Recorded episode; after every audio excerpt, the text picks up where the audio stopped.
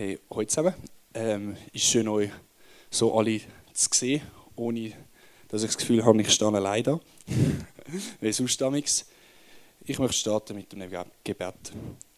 Hey, ja, Herr, ich danke dir, dass wir uns einfach heute Abend versammeln dürfen, mit T-Church machen. Es ist so ein Privileg, dürfen zu sein, frei dürfen zu machen, ohne Einschränkungen, ohne irgendwelche Lasten zu haben oder Angst zu haben. Und ja, mach du unsere Herzen auf für heute Abend begegne du uns. Amen. Hey, ich möchte anfangen mit der Geschichte, wieso dass ich heute, heute, heute Abend überhaupt hier oben stehe. Und zwar vor so circa einem halben Jahr, Jahr, hatte ich den Wunsch gehabt, eine Predigt zu machen. Habe ich einen Wunsch gehabt und dem der Gott angelegt. Ich habe ihm gesagt, hey, ich würde mir wünschen, mal dürfen Leute von dir erzählen, da auf der Bühne und habe das über einen längeren Zeitraum machen und nach knapp ein paar Monaten, ich weiß sogar noch den Moment, bin ich, bin ich da unten mit, mit Salome und Co., mit Leiter. Ähm, und aus dem Nichts kommt von der Salome, ah du Jovin, könntest auch noch eine Predigt machen, wir haben einen Slot frei. Und eine Woche später schreibt sie mir ein WhatsApp und ich habe dann zugesagt.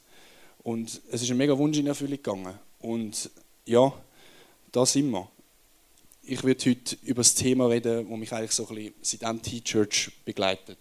Es ist, es ist ein Thema, das sehr persönlich ist und das eigentlich jeder von uns betrifft.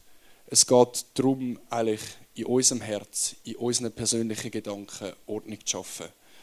Ähm, etwas, wo, wo, wo dich als Person trifft und etwas, wo, wo dein Herz etwas angeht.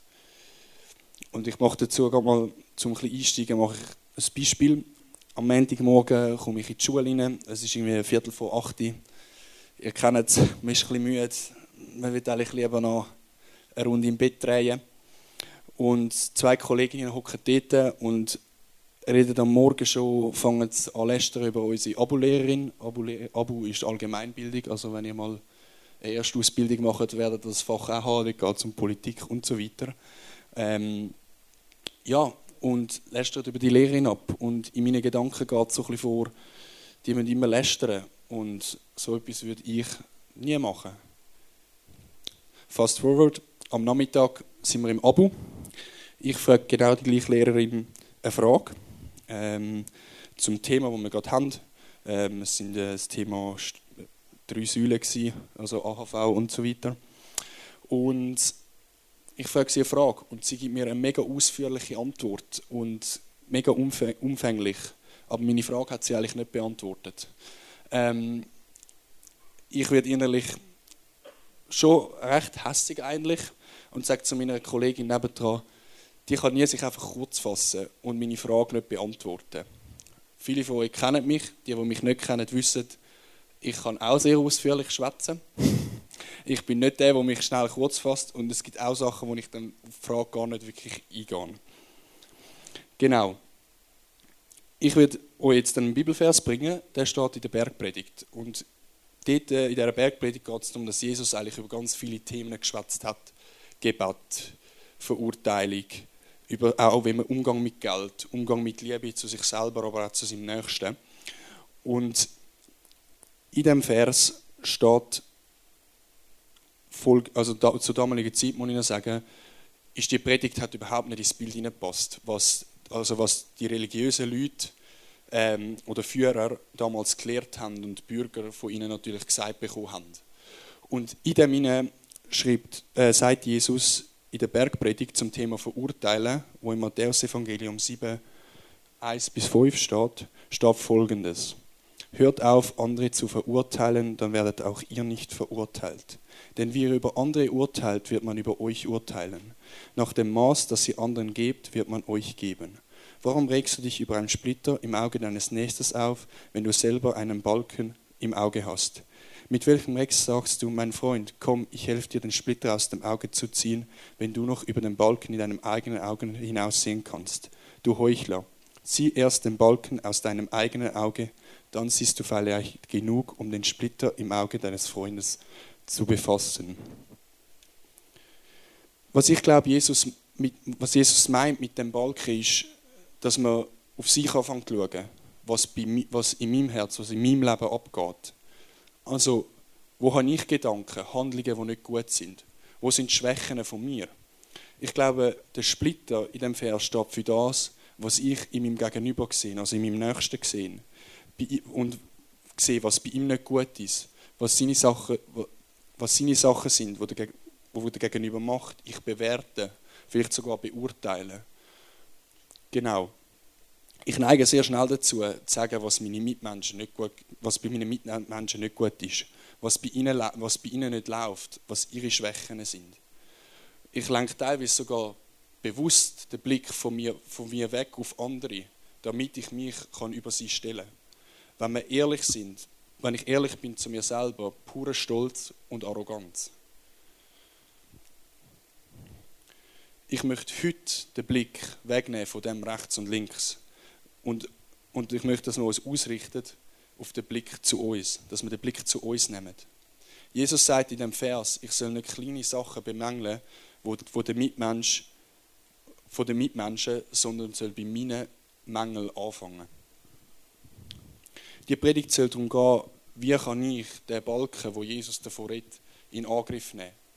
Das ist so ein Herzschlag, wenn man das so darf sagen, in meinem Leben, wo mich seit ein paar Jahren eigentlich begleitet ich habe, den, ich habe T-Church habe ich das so ein bisschen gemerkt, wo viele Sachen in meinem Leben sind, die ich mitgetragen habe. Wir reden von, von Sucht, von Verletzungen, Selbstzweifel, Zorn, Pornografie und so weiter. Eine Frage, die ich an euch habe, ist es auch Zeit, dass du die Sachen, die du mit dir umtreibst, Gott anleihst? Oder nochmal Gott anleihst? ich möchte euch herausfordern, nicht nur heute, sondern die kommenden Wochen, euch von Gott verändern zu lassen. Was heißt von Gott verändern zu lassen? Dass man anfängt, was, dass man anfängt, den Weg zu gehen, anfängt, probieren zu leben, was seine Gedanken sind über unserem Leben. Und was er, und was er sagt oder schreibt in der Bibel, dass wir das über unserem Leben anfangen zu denken und probieren zu leben.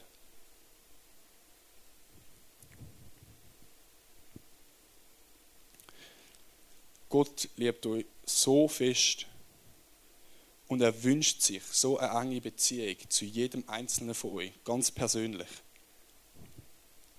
Im Paulus, im, der Paulus schreibt im Römer 12, Vers 2, Deshalb orientiert euch nicht am Verhalten und an Gewohnheiten dieser Welt, sondern lasst euch von Gott durch Veränderung eure Denkweise in neue Menschen verwandeln. Dann werdet ihr wissen, was Gott von euch will es ist das, was gut ist und ihn freut und seinem Willen vollkommen entspricht. Wenn ich mich vergleiche, was ich an die Teacher bin, trifft es der Vers, glaube ich, relativ gut. Ich werde nie perfekt sein und das, das werde ich auch nie. Aber ich bin ein neuer Mensch geworden, wo Gott verändert hat. Ich bin viel ruhiger geworden. Meine Seele hat Frieden gefunden, hat Ruhe gefunden. Ich bin frei von Sucht, wie nach Pornografie. Ich kann immer mehr lieben, mich selber, wie auch mein Mitmensch, wie mein Nächster.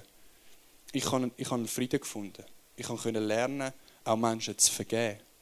Und ich komme immer in eine tiefere Beziehung mit Gott. Ich möchte dich ermutigen, dass du den Schritt machst und aus deiner Komfortzone trittst. Jesus will dir unbedingt begegnen und auch dich zu der Persönlichkeit formen, wo er dich von Anfang an geschaffen hat dazu.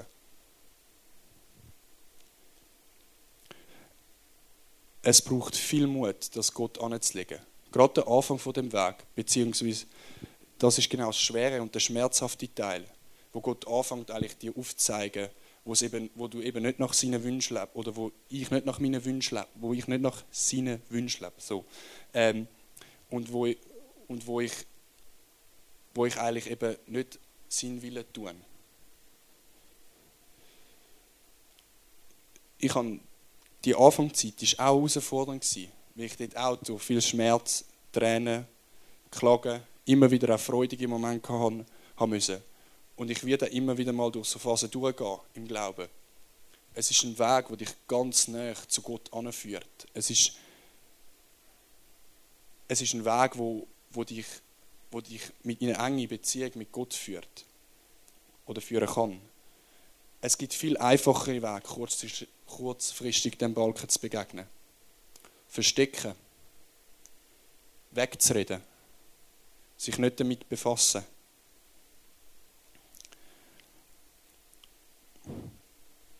Jesus hat dann nie gesagt, dass es einfacher wird mit ihm. Was er aber verspricht, ist, dass er, dass er befreit und dass er Sachen möglich macht. Wie bei mir, das Thema Pornografie, wo so lange so ein Thema war, ich vier Jahre damit gekämpft habe, bis ich endlich Befreiung erleben durfte. Wo ich und ich bin so mit, seit ein paar Jahren mit Gott unterwegs und es gibt immer noch Sachen in meinem Herz, die ich daran arbeiten muss. Und das wird das Leben lang immer Sachen geben. Es braucht Ausdauer und es braucht und es Zeit. Und es geht auch nicht, ohne regelmäßig Zeit mit Gott zu verbringen. Jede Beziehung, die ihr mit eurem Freund oder Freundin habt, muss gepflegt werden. Und das Gleiche zählt für Gott. Fangt ihn an suchen. Bewusst an suchen. Legt ihm, die, die, die, legt ihm dein Herz an. Und lasst euch verändern. So werdet ihr ihn finden und immer tiefer kennenlernen. Band darf raufkommen. Enge Beziehung mit Gott anfangen könnt ihr, könnt ihr auf verschiedene Wege. Es gibt verschiedene Sachen, die ihr machen könnt. Es gibt Worship machen oder hören. Gebet, Bibel lesen. Vielleicht auch einfach mal Ruhe. Einfach mal, einfach mal sein. Ich möchte euch ermutigen, zum im zweiten Worship-Teil Zeit zu nehmen. Stellt euch die Frage, oder stellt, nein, stellt Gott die Frage so, wo ihr so einen Balken könntet haben, wo ihr vielleicht gar noch nicht seht. Auch, auch die kommende Woche die Nehmt Gott mit in die Woche. Legt ihm das an. Stellt ihm auch Fragen, die euch sonst auf dem Herzen liegen, euch beschäftigen. Sagt ihm, was ihr vielleicht was ihr vielleicht nicht versteht oder nicht daraus kommt. Das dürfen ihr und das sollen ihr auch.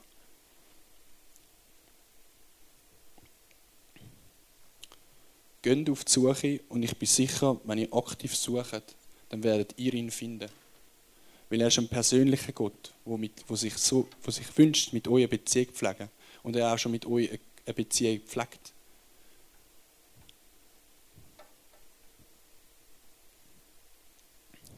Das Gebetsteam steht hinten beim Kreuz nachher, wo ihr euer Gebet, für euch dürft beten lassen. Betet mit euren Kolleginnen, euren Kollegen und lasst uns aufstehen. Lasst uns aufstehen und einfach als, als T-Church einfach vor seinen Thron zu kommen und ihn anzubeten.